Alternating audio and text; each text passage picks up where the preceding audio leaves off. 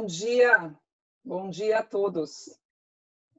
Bom, muito obrigada a todos nós. Hoje a gente teve mais de 100 confirmados dentro do nosso webinar. E hoje a gente vai fazer, na verdade, esse que é o nosso primeiro webinar setorial da Bem Brasil, com foco no impacto do Covid no setor de varejo, né, e também as implicações para as empresas de bens de consumo que atuam né, também nesse setor. Meu nome é Luciana Batista, sou sócia das práticas de varejo de bens de consumo da BEM. Eu vou moderar esse nosso webinar de hoje, juntamente com outros cinco sócios da BEM que estão presentes conosco e que vocês provavelmente estão podendo ver à direita da tela. É, a gente vai começar o, o, dia, na verdade, com uma apresentação sobre, é, sobre os cenários macroeconômicos para o Brasil. Então, Ricardo Gold que é um sócio do grupo de tendências macroeconômicas da BEM, vai trazer perspectivas sobre a evolução do Covid na América Latina como um todo.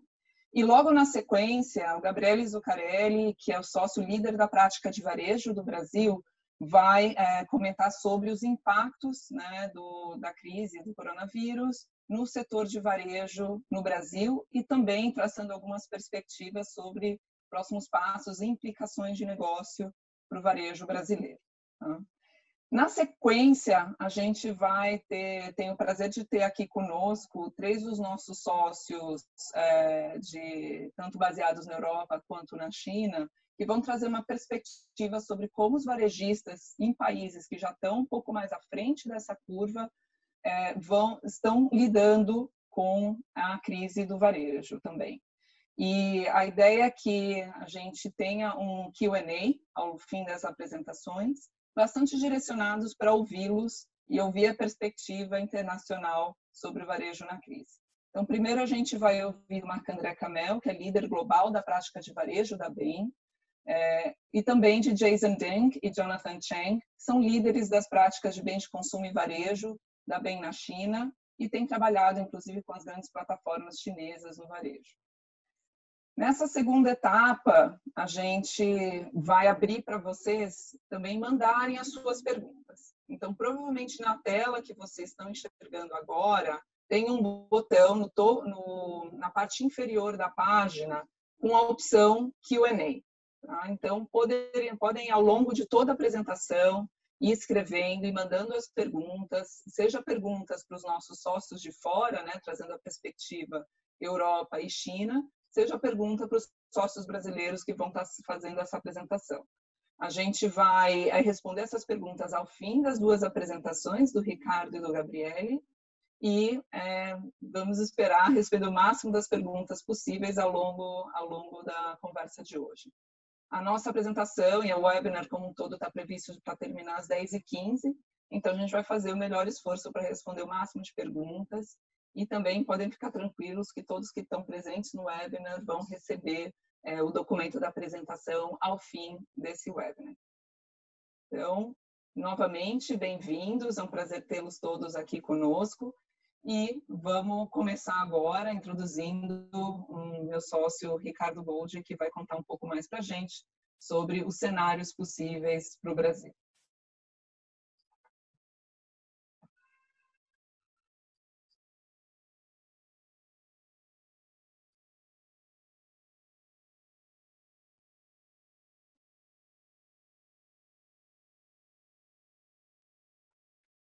De crise delas e junto com a Petrobras, no time da Petrobras, o comitê de crise, que ela não está olhando para dentro da Petrobras, mas está olhando justamente como a Petrobras pode auxiliar os governos federais e locais. E a gente está coordenando com vários hospitais e várias empresas para a resposta à crise local no país.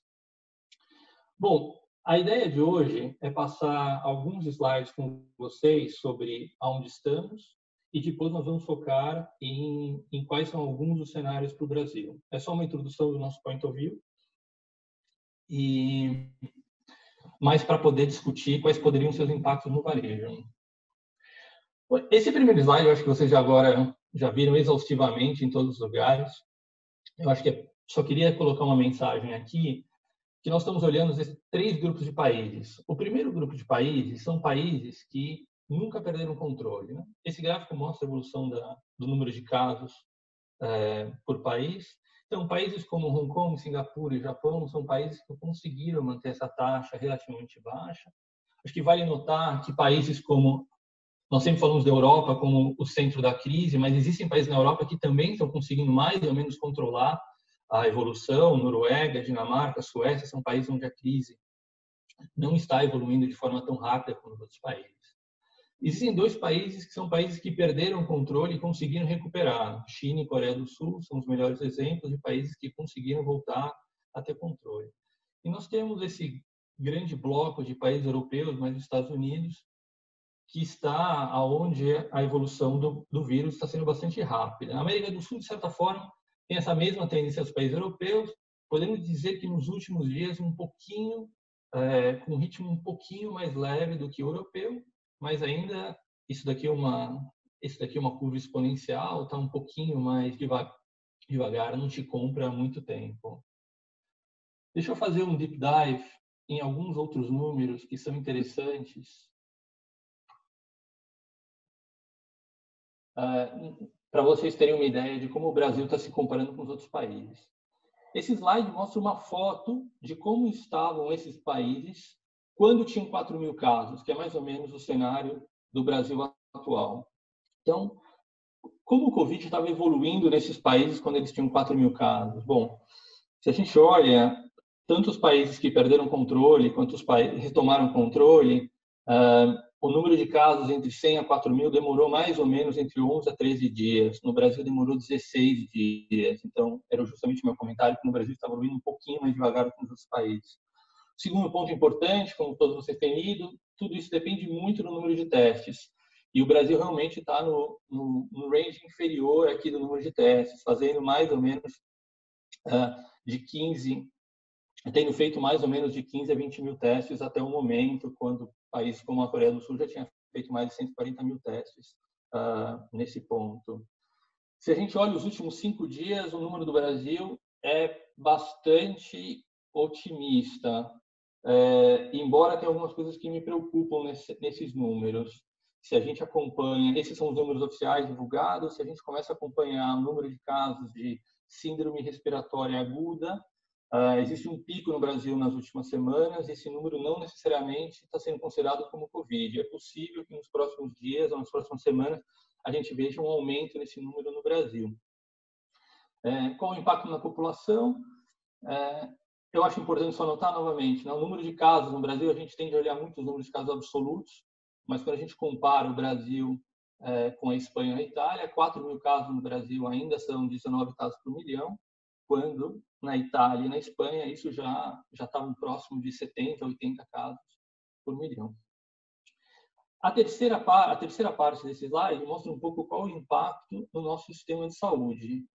Uh, aqui também, de novo, é uma foto de quando tinham 4 mil casos. É importante notar que hoje, no Brasil, o estresse ainda sobre as nossas camas de UTI ainda é baixo, quando, com 4 mil casos, Itália e Espanha já estavam estressando seus sistemas de UCI em torno de 5% a 6%. É, vale lembrar que hoje a sociedade do sistema é, das camas de UTI no Brasil é mais ou menos de 20% a 25%, mas parte disso você nunca consegue ocupar. Uh, então, nós temos um pouquinho mais de espaço para reagir, é, para reagir à doença. É, por outro lado, acho que vale lembrar também que o Brasil vai pode ter um, um, cenário um pouco diferente do ponto de vista de saúde que os outros países. A gente pode ter uma uma crise, uma epidemia do do Covid vindo junto com a influenza, vindo junto com uh, a dengue. E além do mais, o Brasil é um país onde tem muitos casos de tuberculose, muito mais do que a média do mundo, que também afeta o pulmão. A gente tem algumas doenças competindo aí que poderiam ser o cenário um pouquinho mais negativo para o Brasil. Bom, o próximo slide, então, claramente existem alguns países que estão fazendo algumas coisas certas. O que, que esses países têm feito de diferente que nós não temos feito? Né? Mantendo essa mesma distribuição de países que, que nunca perderam controle, países que retomaram controle, o que a gente vê é que os países que nunca perderam controle utilizaram de forma uh, extensiva políticas que nós chamamos políticas de mitigação. São, primeiro, é um, uma cultura bastante elevada do ponto de vista de higiene. É, no Japão, o uso de máscaras, em Hong Kong, o uso de máscaras já é bastante comum. É, a parte de testes, principalmente aqui, a gente tem Coreia do Sul e Singapura fazendo muitos testes, toda a parte de screening, tentando identificar rapidamente onde estão os focos e atuando nesses focos. A quarentena seletiva, que é poder realmente identificar quem são é, potenciais, é, potenciais enfermos para poder é, isolá-los. E a criação de, de health facilities. Né? Cada um desses países usou conjuntos diferentes de políticas. Aliás, o Japão provavelmente usou muito pouco das, delas, mas eles usaram diferentes combinações e conseguiram resultados positivos. É, e, obviamente, conseguiram, com isso, utilizar muito menos políticas, políticas de supressão, que são as políticas mais radicais, que têm, obviamente, um impacto muito maior na economia. É, quase todos eles tiveram algum nível de, de fechar estabelecimentos, mas Singapura, por exemplo, não fechou escolas, é, Japão também não fechou escolas, Hong Kong não fechou comércio. Então, nós temos aí diferentes cenários. Eu poderia estar comentando os europeus também, se a gente olha a Suécia, Suécia também. Suécia faz pouco tempo, faz eu acho que dois ou três dias, que reduziu o limite de, de encontros de 500 para 50. As escolas ainda estão abertas. Obviamente, vai muito menos gente nas escolas, mas conseguiram manter algo sob controle. Já os países que perderam controle, Europa e hoje e o Brasil, e América do Sul de forma geral estão utilizando medidas de supressão de forma bastante bastante dura. Então, não só acho que não só é importante dizer o que eles têm feito, mas eu acho que é importante comentar que para essas políticas de mitigação terem resultado, essas políticas de mitigação precisam ser implementadas muito cedo. Se a gente olha Singapura e Coreia, são países que implementaram testes é, efetivamente desde o dia 1, desde que, é, desde que a epidemia começou na China, eles já começaram a se preparar para isso e implementaram essas políticas de investigação muito cedo. Isso faz muito sentido. É, você falar de você falar de monitorar as populações, você conseguir identificar rapidamente onde estão os, os focos, é muito difícil você fazer isso depois que você tenha 100, 200, 300 casos por dia. Você precisa ter uma, um foco bastante controlado para conseguir atuar nisso. Se a gente olha a China, obviamente China começou muito mais tarde, Itália e Estados Unidos, então, foram países que chegaram a quase 10 mil casos para realmente tomarem as, a, as ações mais drásticas. Quando a gente olha nesse cenário, os países da América do Sul realmente fizeram em linha com as melhores práticas, realmente tomaram as políticas mais drásticas no começo, já que perderam o perderam a oportunidade de implementar as políticas de mitigação. É, eu acho que aqui vale a pena notar o Brasil é, dentro das políticas, o Brasil está fazendo um bom trabalho no, no, no, tema médico, estão sendo criados vários leitos é, adicionais, todo, toda uma pré-preparação que a Itália não teve tempo de fazer estão sendo feitas aqui localmente. Bom, dado dado esse contexto, Hoje a gente enxerga que existem três arquétipos de cenário. O primeiro deles é um cenário que a gente está chamando Shock and Recovery, é um cenário muito parecido com o que aconteceu na China. É um cenário onde você tem, onde obviamente se perde o controle, eu acho que isso já não tem mais dúvida, a gente já está numa curva exponencial, mas que se o lockdown tiver sucesso, a gente poderia recuperar controle sobre a situação. Existe um segundo cenário, que é um cenário onde essa perda de controle acontece por muito mais tempo. É, basicamente, é um cenário onde as medidas, as medidas adotadas não funcionam e elas precisam ser continuamente aumentadas. É, a gente não vê um cenário é, de perda de controle total, porque a gente acredita que vai chegar em algum momento, a pressão popular vai ser tão grande que as medidas de lockdown vão ser implementadas de forma muito mais é, fortes e você acaba tendo, então, depois uma recuperação. Mas, obviamente, isso faz com que o pico, uh, o pico do, da epidemia e a duração da epidemia sejam muito mais longos. O terceiro cenário é um terceiro cenário olha um pouco mais no tempo. Ok, né? vamos torcer para que a gente consiga controlar a epidemia agora, mas o que acontece para frente? Vamos ter os outros ciclos? É, qual o impacto desses outros ciclos? Né? Para responder um pouco aonde o Brasil se encaixaria nisso, é importante a gente olhar essas duas perguntas. A primeira é justamente quanto tempo essa fase de supressão vai durar.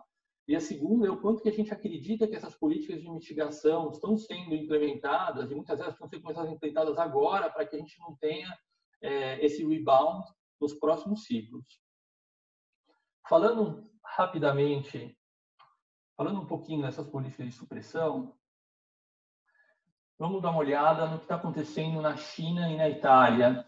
É, o dia zero desse gráfico é justamente quando as medidas de supressão foram tomadas. É, o cenário da China é um cenário onde, depois de 14 dias, a gente teve o pico de número de novos casos e esses casos vieram baixando. É, o dia 23, a China começou a fazer algumas políticas para é, para estimular a volta de produção e no dia 44 já não existiam novos casos é, de contaminação local. É, ainda falando na China, novamente, muitas vezes a gente vê esse slide, olha até ele de forma um pouco positiva, é importante só lembrar alguns números. Né? A China fez o lockdown quando ela tinha 140 novos casos em um dia, ela tinha 540 casos totais. No pico, ela teve mais de 3 mil casos num dia, ela tinha 20 mil casos já acumulados. Então, até a gente chegar no pico, o número de casos aumenta drasticamente. E o número de casos na China, mesmo durante a redução, ainda foi três vezes maior do que o número de casos até chegar no pico. Se a gente olha a Itália, a Itália segue mais ou menos esse padrão uh, de aumento do número de casos. Obviamente, ela começou com o lockdown muito mais, muito mais tarde e de uma maneira muito menos drástica do que a China. Uh, ainda é cedo para comemorar qualquer resultado na Itália, mas faz uma semana foi quando a gente teve, justamente 15 dias depois, foi quando a gente teve o dia com o maior número de casos na Itália.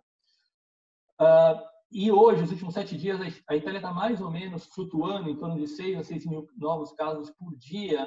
Mas se tem uma boa notícia aqui, se a gente começa a separar a Itália em mais de um foco, se a gente separa o norte do sul, e se a gente olha os números do Piemonte e da Lombardia, é, no pico eles chegaram a ter 4.200 novos casos num dia, ontem foram 2.800.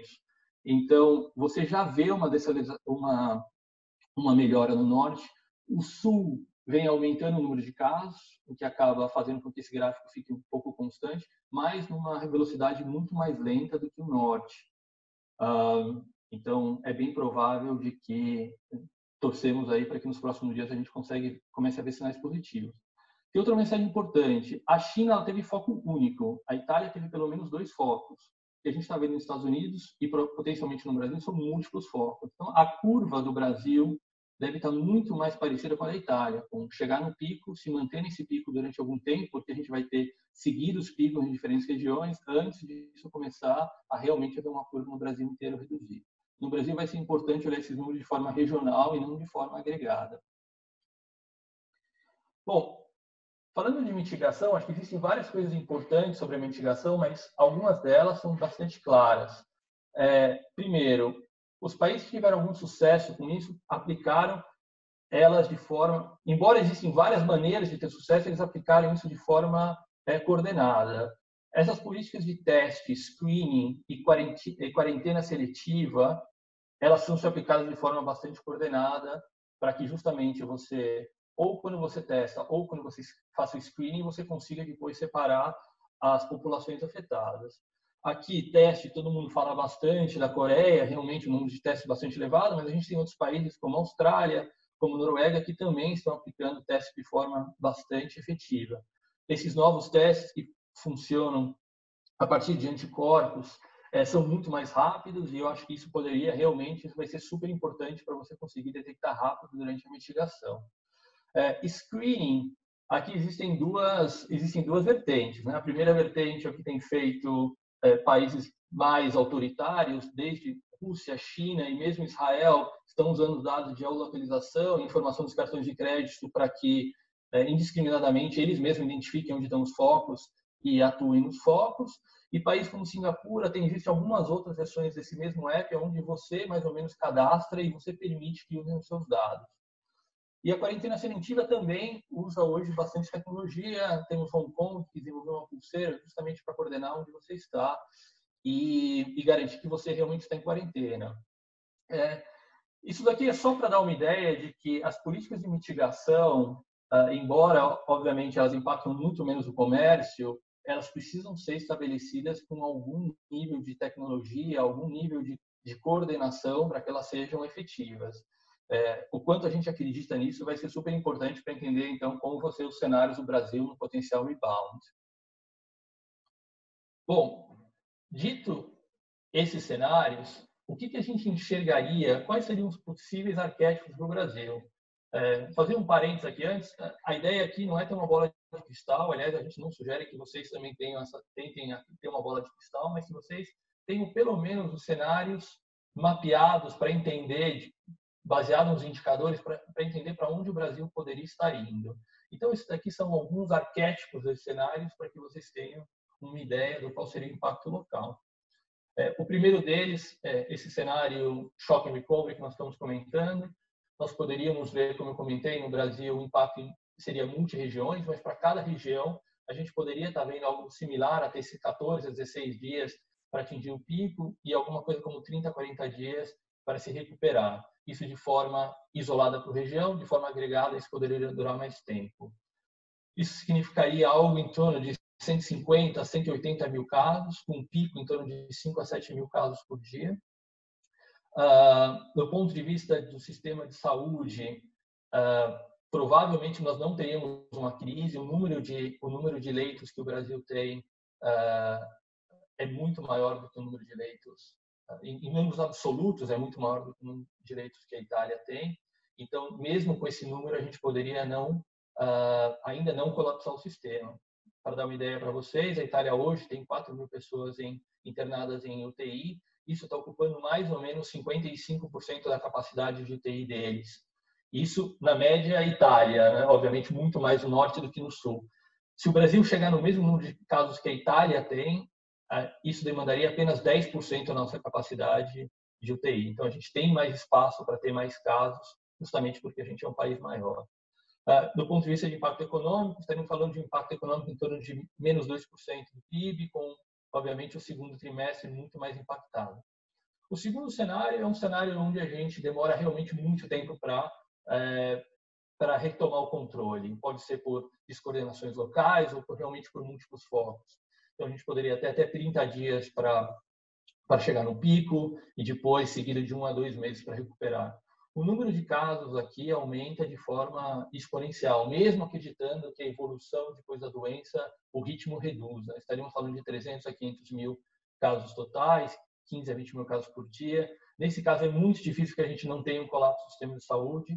É, isso faria com que a, faria com que a, recessão pudesse durar dois trimestres e não um. O impacto seria praticamente o dobro do primeiro cenário e potencialmente a gente ainda poderia, para gravar esse cenário, poderíamos ter alguma instabilidade política uh, nesse cenário, dado, uh, dado o impacto dele. O terceiro cenário é o cenário justamente de, de volta, da, de ter um rebound na, na contaminação. É um cenário que é realmente muito difícil de prever, eu acho que o mais importante nesse cenário é realmente começar a acompanhar desde agora quais as políticas de mitigação que o Brasil está fazendo e qual seria o sucesso disso. Bom, por último, antes de passar aqui para o Gabriele, do ponto de vista de planejamento, quais são algumas melhores práticas que a gente está vendo para vocês se planejarem, entenderem um pouco, é, primeiro, se essas medidas de supressão vão ter resultados e segundo, se as políticas de mitigação do país vão ajudar, né?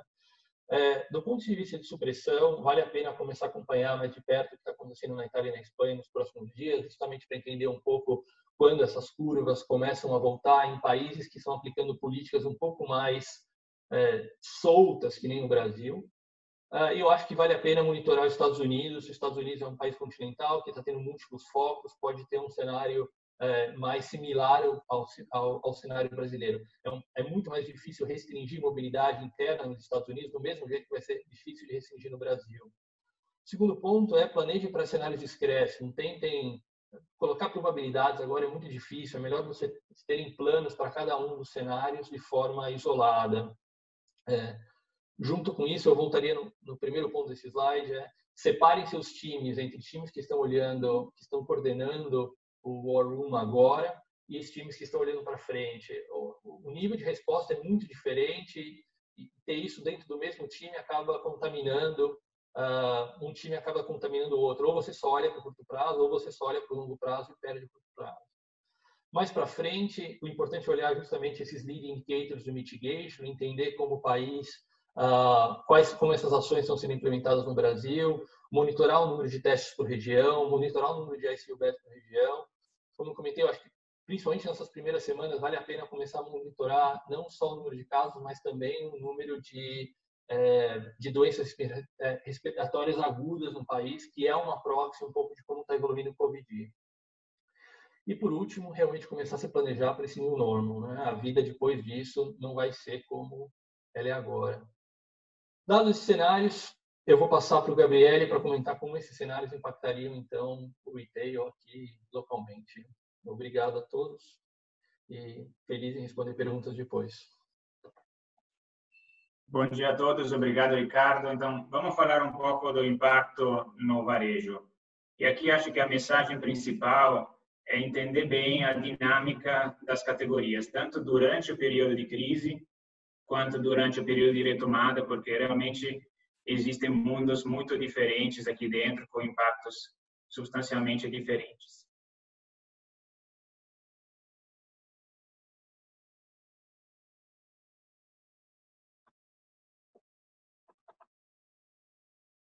Começando com o que aconteceu na China, durante a fase onde o Brasil se encontra agora, que é a fase da escalada que a gente chama, é, o consumo de varejo na China caiu basicamente 30 pontos, né, de mais 10 para menos 20. E esse número não é pior porque na China, como o Ricardo falou, as atividades de supressão, as medidas de supressão foram bastante localizadas. Então, esse aqui é o número para o país como um todo, mas nas áreas mais afetadas, é, o impacto foi muito mais severo do que isso. E como a gente consegue ver à direita, este impacto foi distribuído de forma muito desigual. Né? É, as categorias que a gente chama de não essenciais e bens duráveis foram de longe as mais afetadas, enquanto a parte de medicamentos e comidas foi poupada e até teve um aumento de consumo. Interessante é ver como isso é, se manifestou também no canal online. Esses são dados do, do Tmall, que é grande site de e-commerce na China, que mostra no eixo X o impacto da crise nas diferentes categorias e no eixo Y tem a penetração da categoria online na, na China durante a crise. E o que a gente vê aqui é uma fotografia, na verdade, muito parecida, né, com as categorias que são características de stockpiling essenciais para o dia a dia das pessoas eh, crescendo e as categorias eh, não essenciais, de fato, caindo ali perto do menos 50%.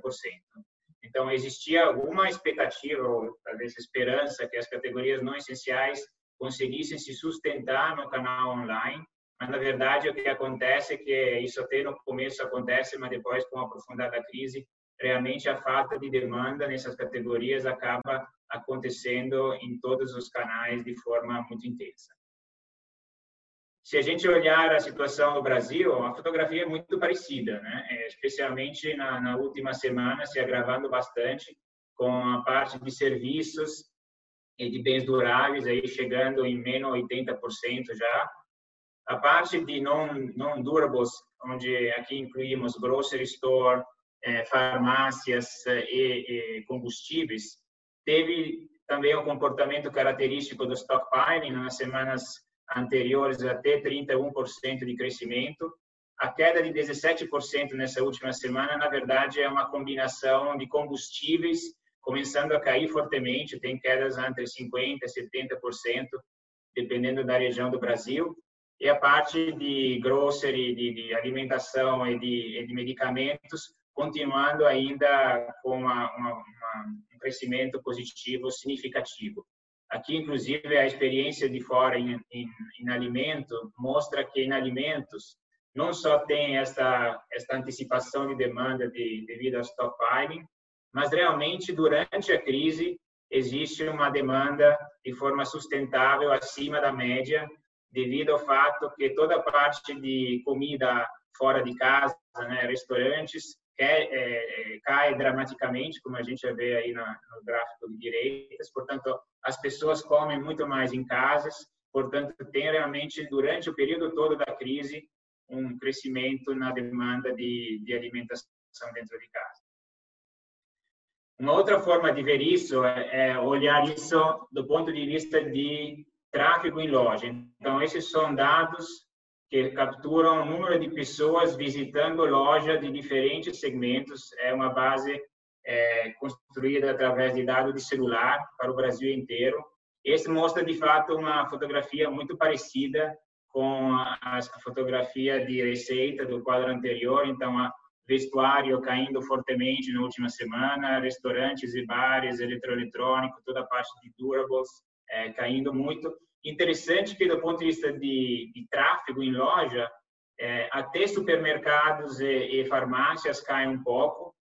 O que acontece nesse segmento, porque as pessoas querem se expor menos ao vírus, isso aqui é, é, é normal. Por outro lado, nesses segmentos, o ticket médio está aumentando fortemente e também está tendo um crescimento que compensa fortemente na parte de, de online, de delivery.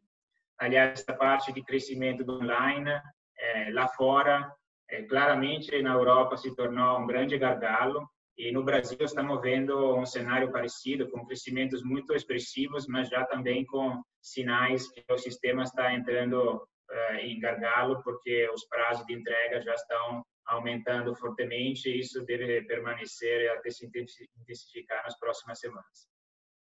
A outra forma de olhar a, a parte de tráfego em loja é um corte regional e ante shopping e rua. E isso aqui mostra que o Nordeste e o Norte, no começo da crise, até é, foram um pouco poupados, mas agora já estão na mesma queda de tráfego em, em, em lojas que o Sul e o Sudeste estão experimentando. E da mesma forma, a rua no começo era menos intenso, mas agora está caindo também praticamente quanto shopping. Obviamente, isso aqui hoje é o reflexo das políticas de lockdown e de fechamento de comércio, o que vai ser mais interessante é acompanhar nas próximas semanas estes gráficos do ponto de vista regional e por setor, para ver de fato a medida que o Brasil entrar na fase de mitigação e que as medidas de lockdown vão ser gradualmente reduzidas, né? Até que ponto a confiança do consumidor está voltando em diferentes categorias, até que ponto o fluxo está acontecendo em diferentes regiões do Brasil, como o Ricardo falou, é muito provável que a gente veja múltiplos picos e múltiplas fases de retomada.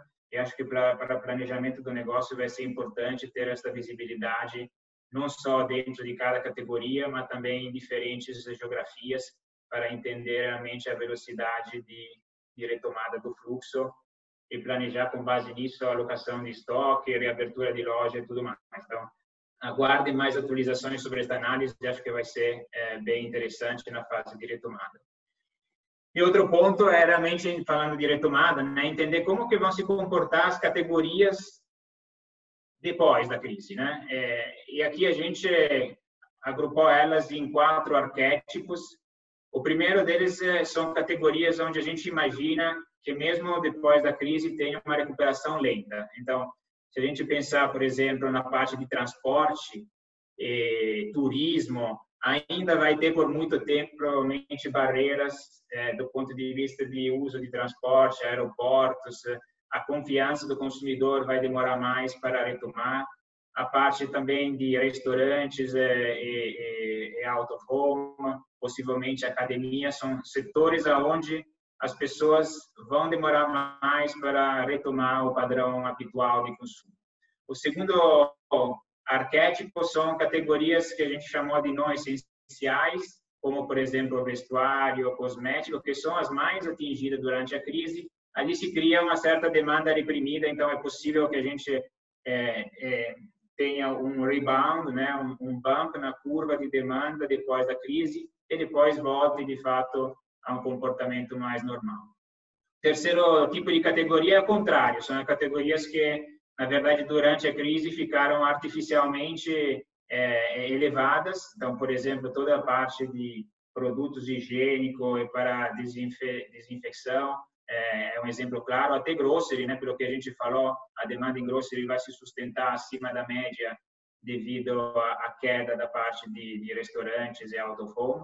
Então, essas categorias, é, elas depois da crise deverão sofrer sofrer uma queda e voltar ao padrão normal. E o último grupo, até o mais interessante deles, é entender que esta crise, durante a crise, os consumidores experimentaram uma série de novos comportamentos, mudaram seus hábitos e alguns desses comportamentos provavelmente permanecerão e se intensificarão eh, no pós-crise. Essas são categorias onde, de fato, o mercado vai crescer de forma mais intensa e podem se, se criar oportunidades é, para aproveitar isso. Então, exemplos é, disso seria a parte de, de distance learning, então, ensino à distância, ferramentas de trabalho remoto, todo o tema de nutrição e de saúde, obviamente, é, a relevância disso na vida das pessoas durante a crise aumentou muito e a gente espera que essa tendência que já vinha ocorrendo se intensifique ainda mais é, depois é, depois da crise.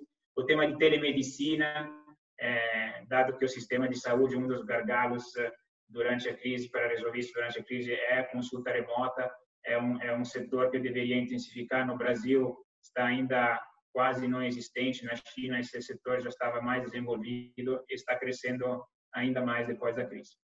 Então, isso é importante para entender, de fato, que as categorias terão trajetórias diferentes depois que a gente sair do pico e entrar na fase de recuperação. E falando em, em, em pós-crise, pós também um, um, dos legados acho importante que a crise vai deixar é, sem dúvida, uma aceleração da penetração de, de online e de digital na vida das pessoas. Né? Mesmo na China, onde os consumidores já estão até mais digitalizados do que aqui no Brasil, vários novos comportamentos aconteceram durante a crise. Então, por exemplo, 34% das pessoas que fizeram uma consulta médica online na China durante a crise fizeram isso pela primeira vez durante a crise. Né? É, 33% das pessoas que fizeram algum curso de educação online fizeram isso pela primeira vez durante a crise. E assim vai para os outros exemplos. Está claro que, uma vez experimentadas essa, essas experiências digitais, tem uma chance grande que esses comportamentos permaneçam depois. Olhando para o Brasil, um, um setor que com certeza vai vivenciar uma aceleração sustentada vai ser o crescimento de, de digital no setor de comida, né? É, isso na China já estava bem mais acelerado. No Brasil, ainda penetração baixa, mas 35% dos consumidores que fizeram pedidos online de comida, que teve um crescimento muito expressivo, fizeram isso pela primeira vez nas, nas últimas duas semanas. É isso, isso é um comportamento que, uma vez vencida a barreira de fazer pela primeira vez, também é muito provável que se, que se mantenha em seguida. Então, prepare-se para afiar as suas capabilities de digital, porque isso aqui no futuro é, será ainda mais mais relevante.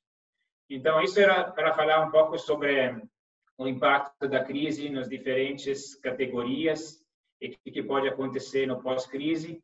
Agora vamos falar um pouco de qual é, de fato, o cardápio de respostas e as prioridades que os varejistas deveriam ter é, para se preparar a, a esta crise. Como acabamos de falar, isso de fato depende muito do setor aonde cada varejista está, porque os impactos são substancialmente diferentes, mas de alguma forma é interessante porque existem ainda alguns pontos em comum e vamos falar falar disso agora. Então, primeiro tema é que precisa pensar na crise é, e se preparar pensando em fases, né? Tem uma fase inicial, tem a fase da rápida escalada e tem a fase da recuperação Brasil já passou, passou da fase inicial, nós estamos claramente nessa fase aqui de, de rápida escalada, então tem que ter um olho muito forte nisso, em como se preparar para isso e como se preparar também para a retomada que virá em seguida.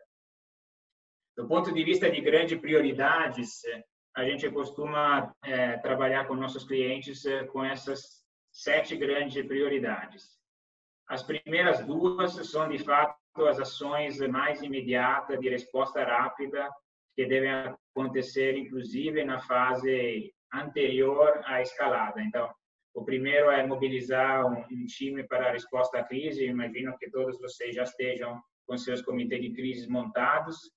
E a segunda resposta, super importante, é o que fazer para proteger as pessoas, né? proteger os funcionários eh, e também proteger os clientes. é, logo em seguida, a preocupação passa a ser como proteger o caixa. Né? E acho que aqui, talvez um pouco da, do, da, do caveat para vocês, olhando a experiência dos nossos varejistas lá de fora, especialmente na Europa, muitos deles, de fato, entraram nisso meio despreparados, talvez não com o nível de gravidade adequado em termos de medida de, de proteção de caixa. E acho que, como o Ricardo falou, os cenários ainda estão bastante abertos. É muito importante monitorar os sinais que podem aumentar a probabilidade de um cenário ou outro acontecer, mas é melhor se planejar para ter trigger points, né, momentos onde de fato é o caso de é, disparar medidas adicionais e ter plano de contingências e medidas mais profundas prontas se isso é, vier a ser necessário. Depois, a prioridade 4 é claramente a manutenção da, da operação. E isso aqui tem todos os aspectos de como mantenho minhas lojas operando, garantindo a, a segurança dos funcionários e dos meus clientes, toda a preocupação de manutenção do supply chain, como trabalhar com os fornecedores e também criar planos de redundâncias caso os fornecimentos em algumas regiões ou em alguns países forem interrompidos por problemas logísticos e reduzir a vulnerabilidade do supply chain. Todo o tema do online, não só como escalar o delivery online, mas também como usar online para me conectar com meus consumidores, mesmo que eu não tenha necessariamente tanta coisa para vender para eles. Acho que neste momento de isolamento social tem uma demanda muito grande, por exemplo, por conteúdos e serviços que pode ajudar a manter a marca relevante para os consumidores, mesmo que não tenha ainda alguma alguma atividade forte de e-commerce. E a parte de logística, né? centro de distribuição, especialmente no Brasil, ainda muito pouco automatizados. Como que eu mantenho isso funcionando e até acelerando, e ao mesmo tempo preservando a segurança das pessoas. Depois tem um olhar, obviamente, muito forte em se proteger da queda de receita. Isso aqui varia, como a gente viu, extremamente por setor. Nos setores não essenciais, a queda, francamente, é inevitável. Acho que é importante tentar se colocar no lugar do consumidor e analisar bem os dados de, de demanda e identificar lugares no sortimento onde ainda existem oportunidades de demanda, talvez até ser um pouco criativo e pensar em outras categorias que poderiam fazer sentido nesse momento. E realmente ser muito rápidos eh, em realocar investimentos tanto de marketing quanto de pricing quanto de estoque para as categorias que ainda têm algum algum potencial de demanda durante a crise e alavancar a atividade online tanto para delivery mas também para como a gente falou se conectar com o consumidor e, finalmente, a prioridade 6 é como me preparo para a retomada, né? é, entendendo bem a dinâmica das diferentes categorias, quais delas vão retomar mais rapidamente, quais não, em que lugares e geografia do Brasil a retomada vai ser mais rápida, também tentando é, tirar proveito das mudanças de, de comportamento de consumidor que a gente viu deverão ocorrer em algumas categorias no pós-crise, aumentando nossas capabilities de digital, não só no delivery, mas também na experiência do consumidor, na parte de serviços e tudo mais. E até pensar em jogadas mais agressivas e ambiciosas do ponto de vista estratégico para ganhar share, é, como, por exemplo, o M&A. E tudo isso com um esforço muito grande de comunicação que é necessário em cada situação de crise para manter funcionários e clientes totalmente ao par do que está acontecendo, das medidas que a empresa está tomando para preservar a saúde e a segurança deles e, ao mesmo tempo, garantir a continuidade da operação. Esse, obviamente, é um esforço é, gigantesco e precisa ser pensado em fases, então, por isso, as três fases que a gente falou no começo. É, deveríamos já estar bem adiantados nos, nos primeiros dois, três temas, então, o comitê de crise montados e as políticas para proteger funcionários e clientes eh, definidas. Nesse momento, deveriam ter já cenários de proteção de caixa, como falamos, eh, será importante durante este período de escalada realmente monitorar a evolução dos cenários externos para entender para que, que caminho o Brasil eh, está tomando e o impacto disso em cada setor e segmento de varejo, para que cada um possa é, avaliar a necessidade, eventualmente, de, de implementar planos de contingência é, durante o período de escalada. E também durante esses períodos de escalada o tema que mais vai ser é, é crítico é realmente manter a continuidade das operações, por exemplo, escalar e melhorar o, a, o canal online vai ser o grande desafio aqui, junto com o centro de distribuição, lojas e tudo mais. E a partir a partir disso, obviamente pensar em como se proteger do lado da demanda, é fazer um replanejamento substancial da estratégia comercial, de mix, de estoque, de marketing, de pricing, e começar a pensar para a fase de recovery. Como o Ricardo falou, é difícil fazer essas duas coisas ao mesmo tempo, então a gente imagina aqui um foco do comitê de crise muito forte nos itens 1 a 5 e talvez uma, um, um esforço mais focado uma equipe menor, realmente ficando de olho para a fase para a fase da retomada. Não vamos entrar no detalhe de tudo que tem que ser feito aqui dentro, mas só para compartilhar com vocês, é, é, a prática de varejo aqui e lá fora fez um esforço grande de codificar todas as melhores práticas que a gente viu implementadas nos nossos clientes. Isso aqui é um exemplo da parte de continuidade das operações em loja, no online, no supply chain, no centro de distribuição e logística. Acho que talvez uma ideia interessante seria engajar com os comitês de crise de vocês para, de fato, verificar até que ponto as medidas que foram sucedidas lá fora estão sendo incorporadas no plano de cada um é, e se não tem algumas coisas a mais que pode ser feita por aqui. Acho que era isso sobre o impacto no varejo e como se preparar para isso. Acho que o detalhe sobre essas medidas, acho que é mais rico até ouvir dos nossos próprios colegas de fora que vivenciaram isso diretamente junto com os clientes deles. Luciana, por favor, agora lidera a parte de Q&A. Obrigado. Muito obrigada, Ricardo, Gabriele, é, pela apresentação. É, a ideia, só relembrando todo mundo, o nosso canal de Q&A está aberto, tem um ícone normalmente na parte inferior da tela, seja do computador, seja do mobile, é escrito Q&A e por lá vocês podem mandar suas respectivas perguntas e a gente está pegando as perguntas aqui, vou já fazer para os nossos é, panelistas, tá?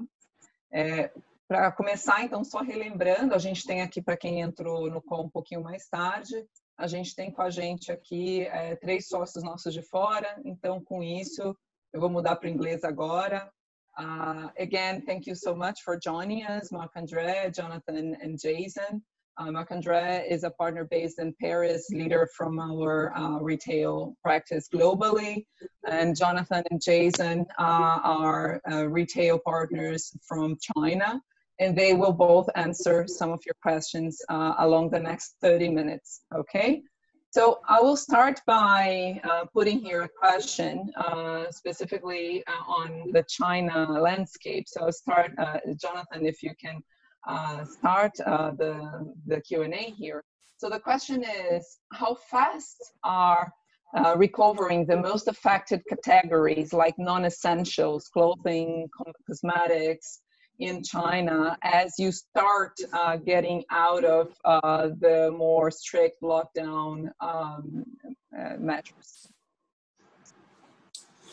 Uh, sure. So maybe uh, maybe we can uh, clarify some definition in terms of the different stages. So in China, we categorize um, till today we categorize into three main stages. Stage one is the pre-outbreak, so call it sort of Gen 8 to Gen 24. So that's before the Chinese New Year when things are still normal. Stage two is when the rapid pickup, right? And then that's when it reached the peak and it starts to come down. So that's January 24th to February 29th. So that's about the month time. But this will be different for different countries. Um, and stage three is where we are entering right now, which we call it starting from February 29th till March 24th where you're seeing every day significant reduction in new cases. Um, so those are the three different stages. Um, so I guess to your question, people are asking about stage three recovery. Um, so I think I, I, saw the slides. We, we briefly talk about stage two and stage three. I can give you some of the numbers. Um, the off, the online and offline is very different. So that's that's the starting point, right? Uh, the uh, offline, I think the recovery is much much slower. It has to do with uh, this number one, the supply constraint, labor constraint. So you know, even even today in China, within cities, uh, cross city border movement is still somewhat constrained. So uh, you know, a lot of people are going back to work, but not all retail are back to full capacity. So that's point number one. Online, you're seeing a much more, much faster recovery uh, than before. So let me just share with you some of the numbers from from Alibaba from Tmall. Um, if you look at if you look at the different categories, uh, you know, stage three versus last year, we're actually seeing positive growth uh, in multiple different categories. So let me talk about the categories that we see positive growth. That includes a lot of food categories, so instant food, fresh food, packaged food, home hygiene, personal care, skincare, and even color cosmetic. So even in the month of March, you're seeing some of the re- rebound alcohol as well. So those are the ones that we're seeing in online. We're talking online only. Online, we're seeing recovery. However, apparel is still very much down. Um, it's and it's down. We're talking about high double digit online, right? So we're talking about 30 to 50, 30, 40 percent down versus last year, even till stage three and stage three. And um, for offline, it's it's even worse. So you can imagine this as a whole category. It's still heavily impacted electronic is starting to bounce back a little bit, um, and all the others, so home appliances, uh, small and large appliances, furniture, and all that are still down double digits, uh, even in stage three. So, in summary, um, first of all, we have to define the stages one, two, three. We have to define for Brazil how long is stage two versus stage three. I think that is very different across countries. China took tremendous measures uh, to get over stage two in about a month and a half time, right? Uh, and if you look at stage three, then what we wanted, the key takeaway here is continue the FMCG com- category. Most of the FMCG categories are still relatively bouncing back much faster. Uh, however, some of what we call the non-essentials, things like apparel, uh, home appliances, these these purchases are still very much down.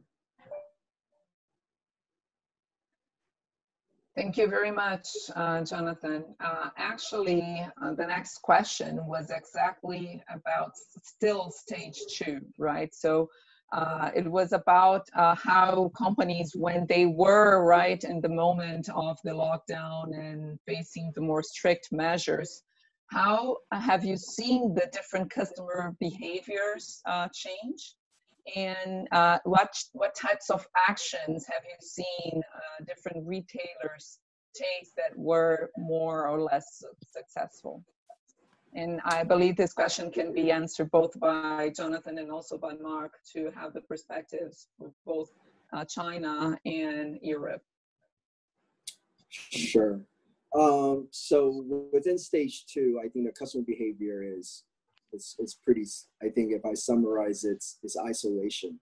So all activities are, are, are stopped. Uh, consumption is dropped tremendously, especially in the non-essential categories. Um, but I think what is more interesting is on the supply side. Um, so I, I, think maybe what will be more helpful is to talk about the second the second question in terms of what the retailers in China are doing. Um, so so for, for so let's split it into the essentials versus non-essentials. So the non-essentials are basically the demand. We have a fundamental demand issue, right? So you cannot. There's not much you can do in the short term. That is just not the focus of the customer. But for the essential categories, um, we see a couple things that people are doing. I think number one is supply availability, right? So the first problem that people hit is labor um, you know, with the social isolation, with social distancing, with lockdown, you have a fundamental labor labor problem. So how do you get laborers in the store? Um, and in China, it's even more count. It's further compounded because it was right at Chinese New Year. So Chinese New Year laborers are going home, and with this, you have, they have a prolonged issue of labor. And this is not just for the stores. This has significant issue with the supply chain as well. So that's number one. How do we get labor back to work? Right? What do you have to do there? Number two, uh, it has a lot to do with uh, securing securing supplies, right? So um, you can imagine when the supply chain is shut down, how do you make sure that you're focusing, how you're simplifying your, your business, focusing on really dedicating all of your resources to the most essential. You know, it doesn't really matter the range, it doesn't really matter the full assortment. You just want to have availability in the categories that really matters. So that is what really people are focusing on. Um, one other thing is in the short term, a lot of the retailers, the successful retailers in China are trying to build trust. Um, so this trust is twofold. Uh, number one is trust for your customer, and number two is trust for your employee, right? So um, for the customer, it's about it's about fulfilling your your service promise. So let me give you an example. Alibaba uh, during that period of time have a massive surge in demand, but they couldn't supply like we talked about. They have a labor issue, they have a supply chain problem. So what they did is they actively managed their demand forecast. They manage actively manage their traffic so that they can channel the traffic to the products and the service that they can fulfill. So number one is try to fulfill your customer promise and while really try to figure out how to fulfill them. The second thing is trust for the employees. So the example I want to use is Walmart. So Walmart in China, what they did is uh, they spend more than 100 million RMB on buying masks and all of that for their employees and their extended family. Uh, they want to make sure that you know during this period of time, uh, they actually even absorb some of the employees that, for example, the restaurants are losing. Uh, they don't have any customers, so they actually take their employees into the store to help them to solve their labor issue. So they're very creative there, and they're trying to, you know, take care of them, build that trust, right? So I think the the short term for people that have a have a positive cash flow, number one thing is trust. Um, the other thing I think in the midterm, when we talk about later part of stage two, uh, what people are really thinking about are a couple things. I think number one, it's really around longer term supply uh, constraints. So as, as you know, the global supply chain is under a lot of stress. So how do you then think about availability in the longer term, right? Uh, so for example, you know, rice in Southeast Asia is getting banned to export. Um, you know, there's a lot of these supply chain issues that people are trying to figure out, trying to start to move very agile, very flexible based on availability.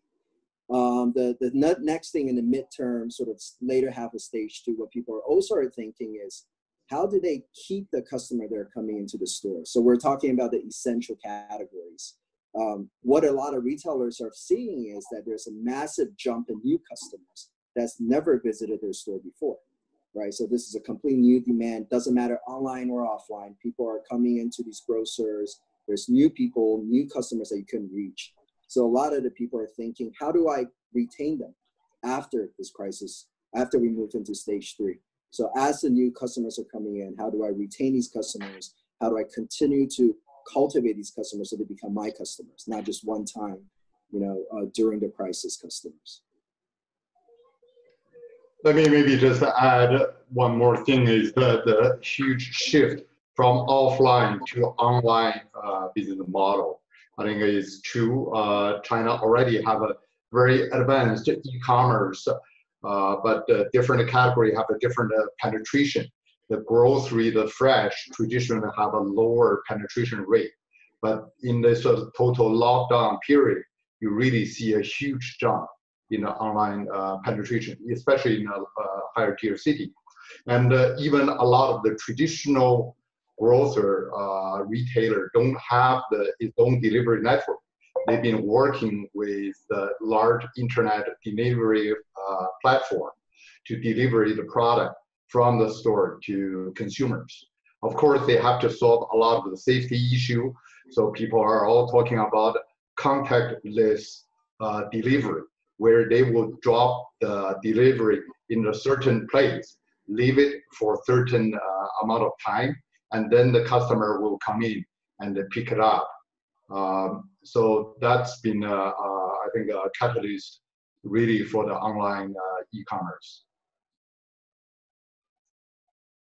If I can add a perspective from Europe, in Europe we are in the middle of phase two. We, we are uh, in the heat of the ascending phase of the, of the infections. Everything is closed. And what is really interesting, and I, I'd like to, to point that out so that everybody understands, we see a divergence in retail. We see everything that is around food growing at plus 20, 30, 40, 50% in store, in store. And we see everything else dropping initially at minus 50% and now at zero because stores are completely closed. There is not one department store open around Europe. You can go around the entire continent. There is not one department store open. There is no apparel store open. There is no consumer electronics store open. Everything has closed uh, in, in the non-food area. So it's it's really something that is that you have to plan for and to prepare because it is going to it's going to hit you and it's a divergence that is is kind of difficult to uh, to to manage it it raises also by the way a number of uh, uh, legal uh, antitrust competitive things between the food players who have some non-food and the and the others what i so so Jonathan has shared some numbers on what happens in China, and basically in Europe, we are a month and a half behind China. I agree completely with Jonathan. I think the time required for Europe and basically for every other country around the world to go through the phase two will be longer than China. Because I haven't seen anywhere in the world measures that are as uh, restrictive as the ones that the Chinese government took very quickly on, actually, to make sure that the the, the infections did not spread and the containment was, was maximum. So it is likely actually that it will take us more than a month and a half, uh, probably around three months actually, to get to the beginning of phase three. And again, beginning of phase three means there will be an early stage recovery, and then there will be the complete recovery and the new normal. But you have to plan for several months of phase two and then several months of this early stage recovery where you need to, to restart the business. Whether you are in food or whether you are in non-food, in any case, at the end of phase two, you have to restart the business. And that's also something that is not intuitive. It's because all the businesses either will have completely closed or will have unplugged some of the systems, the promotion systems, the buying systems, the automatic ordering systems. Uh, all of this has to, to restart uh, in a way it will take time actually to open the stores, restaff the stores, and replug all the all the systems. There was a, a question about online, and what is really interesting is that Jason, you were talking about China and how China has seen this surge in online. China was already actually probably the most penetrated country in terms of, uh, of online. And what I'm seeing around all of Europe, everywhere, and now I'm seeing that in the US now, is this surge of online is, uh, is hard actually on retailers. If I separate food and non-food for a second, in food, we are seeing very large retailers. It's true in the UK with Tesco. It's true with Carrefour in, in France. Uh, it's true with, with uh, Migros in Switzerland, etc. All of these retailers have seen a surge in the number of orders uh, that is just dramatic. It's multiply, multiplied by four, by five sometimes, the number of regular orders and nobody has the capacity to, to cope with that. The first days of the lockdowns, all the IT systems crashed. And the lesson is, you know, the one thing you need to, if you are in food and you are doing online delivery, you have to make sure, first of all, that your IT systems will hold. The second is everybody's scrambling to, to, uh, to find some capacity to prepare, to fulfill. And there are different things that are being done right now around Europe some uh, chains are closing stores and repurposing the stores only for online. So they keep all the stock inside, they keep the people they have, but they don't accept customers from outside. They just use it as a fulfillment uh, center just to increase the capacity. Uh, other people are increasing the capacity of delivery. Uh, so of course you can do click and collect, but other people are trying to increase the capacity of delivery by taking delivery capacity from other players who don't have business anymore and using it. So trucks, uh, uh, drivers, etc., uh, etc. but it, it is it is really so that's for food. In non-food, what we see is really interesting.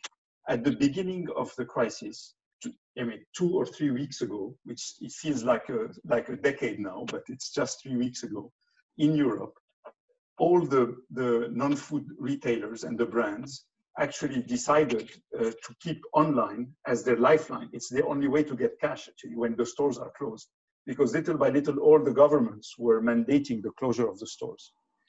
And it's really interesting because they started like this and they kept, you know, they did a lot of CRM and a lot of digital marketing, etc. And now we're coming to a point where we see a few of them starting to close the online delivery. And you wonder why, what is happening? Well, I go back to what Jonathan was saying earlier. We are seeing labor shortages that are very, very important everywhere. So one, we're missing people to do the fulfillment and the preparation. Second, there are the health and safety concerns. A lot of employees are actually really, really uh, scared uh, of coming to work and being con in confined places to prepare the orders, etc. So, and the brands don't want to take the risk actually of exposure. Uh, and then we are seeing uh, around Europe also a congestion in delivery. So uh, someone who's by, if you go now on Amazon, it is possible, even if you are a prime customer on Amazon, it's possible that you will wait, you know, three, four, five, ten days to be delivered. In food, it's even worse. In food, if you order today, it can take 12 or 14 days to be delivered. If you are in Paris, in London, in Zurich, uh, etc. You, it, it's so congested that it will take a very long time. So a lot of non-food players, although online is the, the number one lifeline for cash, are closing actually the, the online because they have reached the point where it's, uh, it's massively complicated to, uh, to operate. Oh, thank you. This was uh, rich questions with a lot of in, insights actually related to this um, this point of uh, especially for non-essential categories that end up having their uh, inventories with low demand.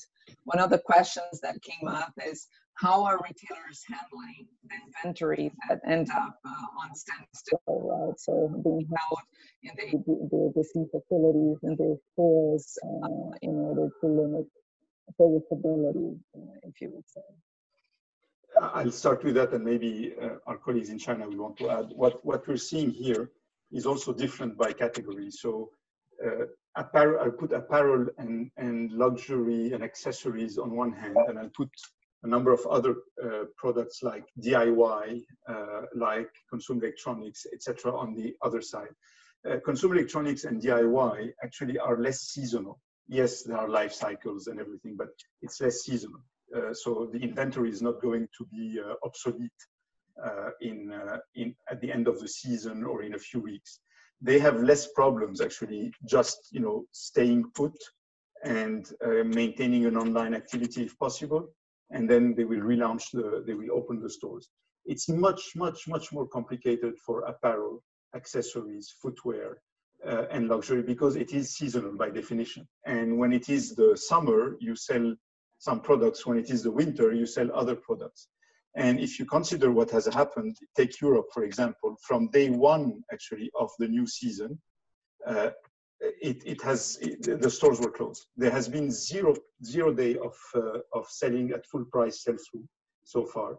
And it is likely that by the time the stores reopen, it will be the end of the season and already the sales period. And so there, have, there will have been very, very limited days to sell anything. Uh, so that creates actually uh, major problems. One, because uh, you know the companies don't have a lot of cash; they have put the cash to buy the products. They haven't sold the products, and now it will be time to to buy another season, uh, another collection, which will require more cash. So there is a financial problem. There is an operational problem. What do you do with the merchandise, uh, etc. We've seen a, a few a few things happening. So one is using online Two, on, online, uh, some people have used their own websites, but others are also trying to get closer to ecos, you know, some ecosystem platforms, whether it is Ali or Amazon, etc., to try and find ways to, to, uh, to sell. Uh, the third thing that uh, we're seeing is companies, and usually the large companies, are trying to take some of their products from one region and shipping ship it to another. So some luxury brands, for example, have emptied the department stores in Western Europe and are putting the products on on uh, uh, on cargo to cargo ships to send them to China because they are expecting China to reopen quicker, and therefore, if they have a chance to sell the products, it will be more in China than in Europe. So we are seeing this, and we, you know, I've seen pictures of empty department stores last week uh, where they were full, you know, two days before, and then now they're completely empty. I mean, the luxury spaces of, of these department stores. All this is because the the merchandise which was in consignment has been shipped somewhere else. So these are the things that, that people are doing. But honestly, it's, it's frankly not easy because of what Jonathan said at the beginning. The demand is low. Whatever you do, actually, the demand is low. Uh, and it's uh, you can do some magic with the with online etc but at the end of the day people are are uh, are very reluctant to spend because they don't really know what's going to to happen in the next few months So uh, now there's another question for for our folks in China, also regarding phase three uh, already and it's a question about the start the start of recovery on the offline retail. Uh, there was a question specifically on malls as well. So how have you? Yeah, and I think Jonathan, you mentioned this a little bit in your prior answer, but how have you how have you seen the the retake of offline retail and also specifically any actions that malls are taking to regain uh, some customer traffic at this stage? So um, maybe uh, maybe Jason can also help to answer this. Uh, so I think the, uh, the, the traffic offline is a lot more gradual. That's number one. It's a lot lot slower, a lot more gradual. Again, if we split it into essential, non-essential, food, non-food, like how Marc Andre put it, uh, for the food category, it's actually sort of coming back a little bit to normal, right? So they have a surge in demand and now it's coming back for the non-essentials is slowly picking up. So for example, we talk about apparel, Nike right now, out of their 6,000 stores, they have sort of 6,000 that 5,000 plus open, right? Starbucks has most of 90% of capacity open. So the stores are back, back to work. The demand slow, the demand is slower to pick. Um, so I think I think that's that's really the, the, the main thing. Yeah. Yeah, I think that even China, yeah, is in a stage three, but it's a very fragile one. Uh, China, because we contained the virus very quickly in one city, as a whole, we don't have the herd immunity. 1.4 billion people haven't been really exposed to the, so the government is trying really hard to prevent a second wave.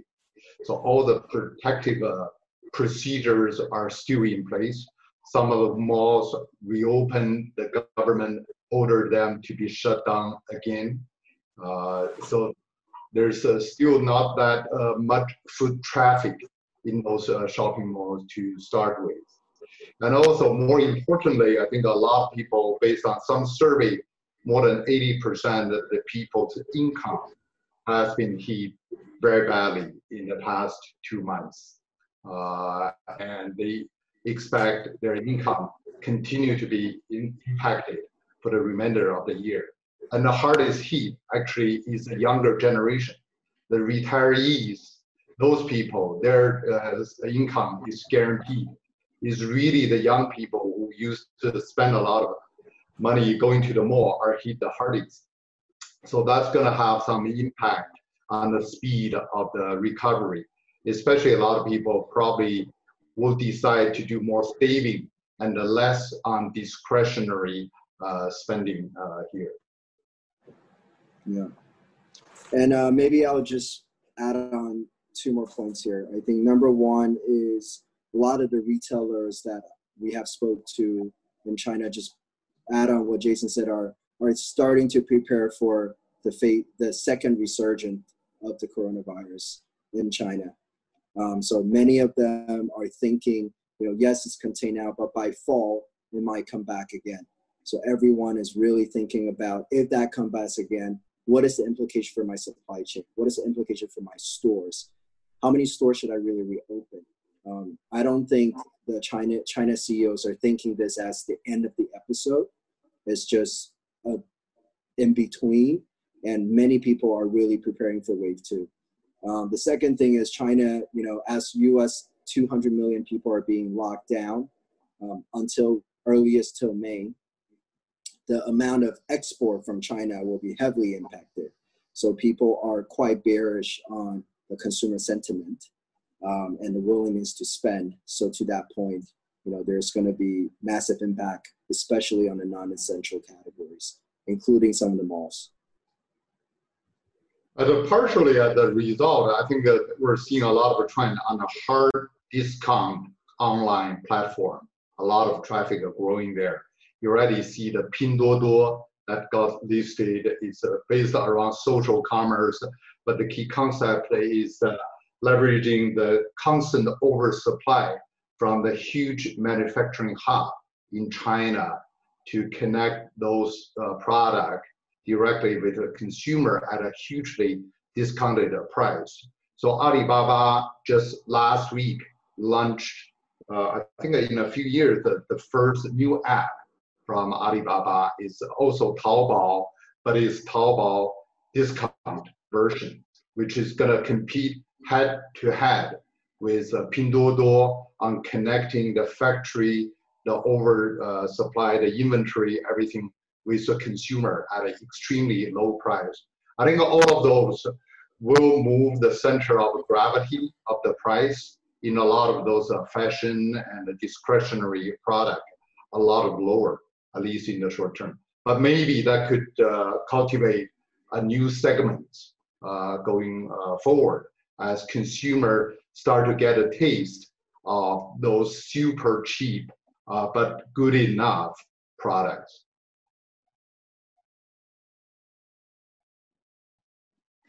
And, and related to that, you've mentioned already some some measures that are being taken by these platform, the large platforms in China, right, in order to also not only themselves but also help uh, uh, other businesses to to regain their presence and their access to consumers. So the questions actually that we have here is also regarding how these large ecosystems and platforms have responded to this crisis and what other actions, you've mentioned a few already, but what, what other actions are being taken by these platforms in order to keep the business going and, and even somehow supporting overall government measures uh, along, along the crisis.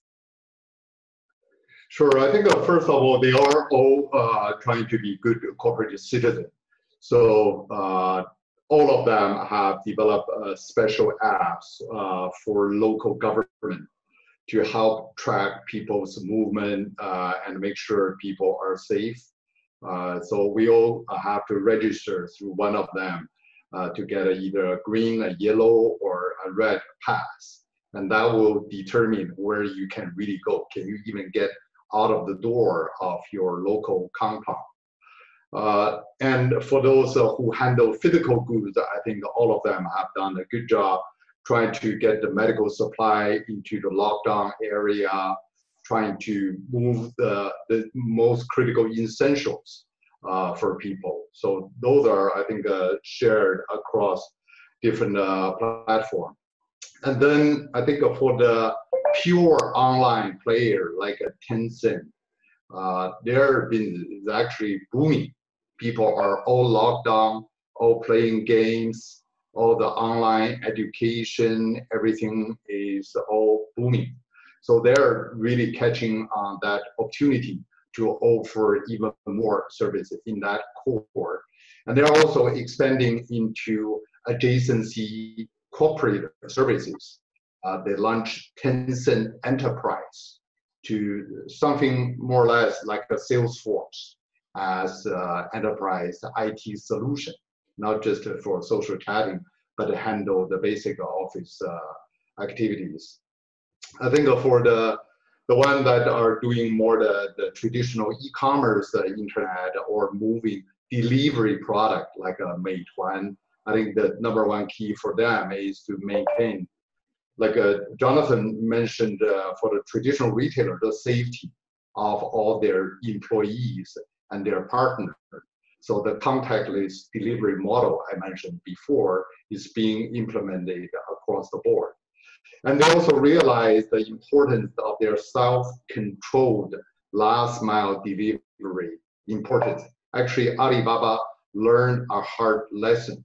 They've been using this marketplace model, very light model. They don't really own the delivery capabilities. So during the Chinese New Year, when the virus uh, hit, a lot of their delivery people were still back in their hometown in rural area. They couldn't force them to come back. Most of the trucking company, delivery companies were uh, kind of uh, out of business for uh, quite a few weeks. Where JD.com, who have a hundred thousand salary delivery people, really have done a very very nice job maintaining their services throughout this downturn. So going forward, everyone will be doubling down on this uh, delivery last mile capabilities another uh, giant platform called Meituan. The core business is a meal delivery to people's home. They've been using this to expand their services. Now they're doing a lot of uh, business, sending their delivery people to stores to pick up order for people and then deliver to their uh, to their home. So all of those, I think, are things uh, they're doing uh, around their core business. I think going forward, the Chinese government also announced some huge uh, stimulus uh, package. But this time, uh, it's not about the traditional infrastructure project Chinese are very good at, building high, high-speed rail link, airports, highways, ports. This time, the government uh, is talking about the digital, a new infrastructure uh, new data centers, uh, cloud services, uh, high-speed 5G network. So all of the internet company are all eyeing a pie in this new digital infrastructure. Okay, so um, maybe unless anyone has to comment, actually we still had a lot of different questions uh, on the pipeline. Uh, I chose to prioritize those that were directed to our international speakers. So, uh, but uh, I will, we will make our best effort to pick some of the additional questions and send the replies directly to those who actually pose them. So uh, at this point, I want to uh, again thank you very much, Jonathan, Marc-André, and Jason for joining us during the webinar. Unfortunately, we'll, we'll have to finish as of now. And again, switching to Portuguese. So thank you very much again. Então, para todos que participaram, muito obrigada. A gente, antes da gente encerrar, uma breve mensagem. Se todo mundo que quiser é, ter notícias diárias sobre nossos materiais da BEM que estão saindo a respeito do Covid em todos os setores. A gente está postando diariamente na página do LinkedIn da BEM Brasil, tá? que todo mundo pode acessar através do link ou colocando aí o celular nesse QR Code. Também na nossa página da internet, a gente está uma página totalmente focada para esses materiais, então proativamente podem acessá-la. A gente vai ter alguns webinars acontecendo nos próximos dias, e vamos repassar esse convite para todos vocês. E é, fica de novo, novamente, o convite que o Gabriele já fez, que se vocês quiserem ter alguma conversa individual sobre o tipo de ações específicas para suas empresas, a gente fica à vontade. Também surgiram algumas perguntas específicas de algumas das subindústrias do varejo e a gente, como, eu mencionei, vai tentar respondê-las individualmente a cada um de vocês, tá bom? Então, com isso, é, agradeço novamente a participação de todo mundo hoje. E fica aqui também os contatos meus do Gabriele e do Ricardo, caso que vocês queiram né, mandar alguma mensagem ou tirar alguma dúvida nas, nas próximas horas. E esse material vai ser enviado assim que a gente termina o webinar. Então, todo mundo no mesmo e-mail cadastrado vai receber é, o material que foi, que foi apresentado e fiquem à vontade de compartilhar também. E também os contatos e os links que eu mostrei na página anterior vão estar nesse e-mail. Tá bom? Então, com isso, muito obrigada a todos. É, esperamos que tenham uma ótima semana e realmente é, muita resiliência para todos os varejistas que estão nesse call para enfrentar as próximas semanas não fáceis que virão pela frente. Obrigada.